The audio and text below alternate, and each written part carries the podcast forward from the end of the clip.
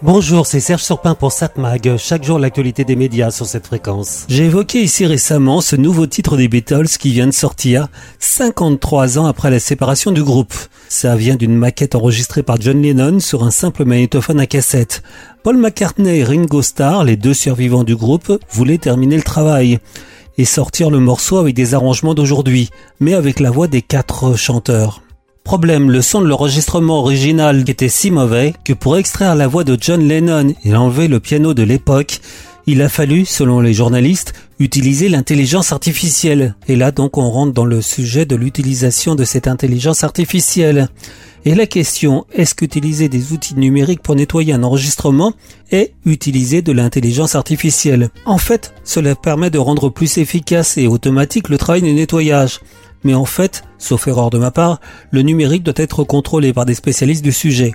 Euh, entre parenthèses d'ailleurs, j'ai le souvenir assez lointain d'avoir visité une station de radio à Los Angeles dans les années 70, et oui déjà à l'époque j'étais fan de radio, et ils m'avaient montré comment, avec des filtres, ils arrivaient à nettoyer le son, enlever les craquements d'un vinyle.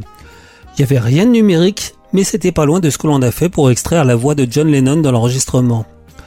Donc cette fameuse intelligence artificielle, en fait ça fait longtemps qu'on l'utilise. Vous utilisez certainement le traitement de texte Word ou un équivalent.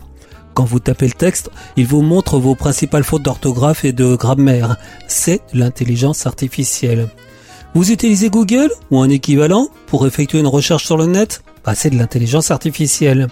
En fait, presque tout ce qui passe par votre ordinateur passe par l'intelligence artificielle. Votre GPS dans votre voiture, il est devenu indispensable pour prendre la route. C'est de l'intelligence artificielle. On trouve partout de l'intelligence artificielle et finalement c'est ce que l'on appelait avant des systèmes automatiques. Ce qui change depuis début 2022, c'est la mise à disposition au grand public de ChatGPT ou ses équivalents. Ce logiciel a examiné tout ce qui est publié sur le net, ou presque.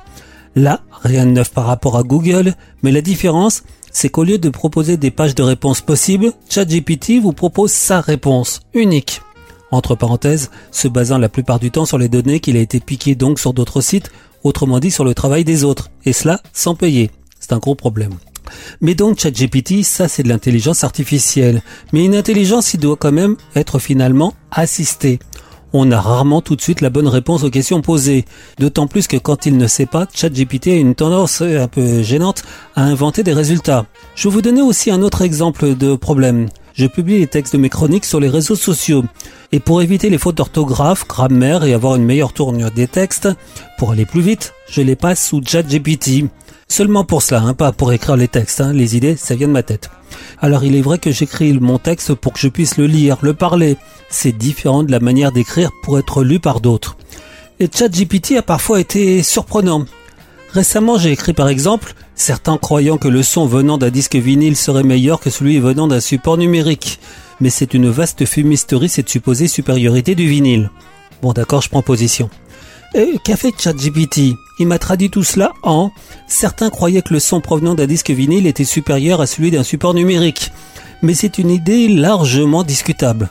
Oui, c'est une interprétation du texte, bah justement, qui est largement discutable. D'où la crainte quand on apprend que les journaux veulent utiliser ChatGPT ou ses équivalents. Et cela même pour simplement corriger des textes. On risque de perdre pas mal de choses, dont le style d'écriture, qui sera différent sans parler du risque que ChatGPT utilise le texte pour améliorer ses bases de données, et cela sans payer.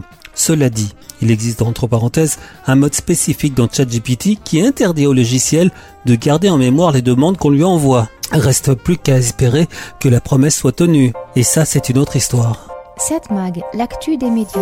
Bon allez, on va jeter un coup d'œil sur les programmes de la télévision ce soir. Sur France 2, un magazine politique. L'événement Immigration Comment la maîtriser? Sous-titrage, faut-il la maîtriser? C'est une autre question. France 3, un téléfilm policier, Coup de sang. C'est avec Michel Bernier et David Kamenos. Un policier dont la fille a été assassinée entre en conflit avec sa mère au sujet de l'identité du coupable. Leur désaccord permettra peut-être d'élucider le meurtre. France 5, un magazine sciences et techniques, l'univers. À travers le projet de la mission d'exploration Parker sur la probe, une découverte de l'importance du Soleil et de sa relation avec la Terre. Gros plan donc sur la naissance du Soleil, mais également sur le futur lorsque l'âge des étoiles laissera place à l'âge des ténèbres, bien longtemps après que le Soleil se sera éteint. Euh, c'est pas pour tout de suite, euh, en tout cas on peut l'espérer. M6, euh, cauchemar en cuisine justement, de la télé-réalité Arte Polar Pack une série humoristique. C'est avec Jean-Paul Rouvre et Guillaume Gouix. Mais j'aurais tendance à vous conseiller de regarder ce soir TF1 qui propose une série policière Master Crime. C'est avec Muriel Robin et Anne Lenen. Une professeure de psychocriminologie de l'université est appelée par un commissaire. Elle se retrouve sur une scène de crime à la mise en scène spectaculaire. Déjà, on est heureux de voir Muriel Robin dans un rôle, dans un très bon rôle. On est aussi heureux de voir le couple Muriel Robin, Anne Lenen. Première fois qu'elles jouent ensemble. En matière de criminologie, c'est LA référence. Un Arbus Professeur Arbus, ne m'interrompez plus jamais pendant un meurtre. J'ai besoin de vous, professeur. J'ai une scène de crime qui vous concerne directement. Un volontaire pour m'accompagner sur le terrain? Étudiants, c'est comme ça que vous les formez En enfreignant la loi Qu'est-ce que vous voyez Eh ben, je vois une morte. Hum, Brillant. Regardez le crime dans les yeux. Ah, il tue pour punir et il va continuer. C'est ça votre équipe d'experts D'élite, je dirais. C'est pas hyper légal ça. Concentrons-nous sur l'essentiel. Master Crime, nouvelle série. Jeudi à 21h10 sur TF1. 7 Mag, l'actu des médias.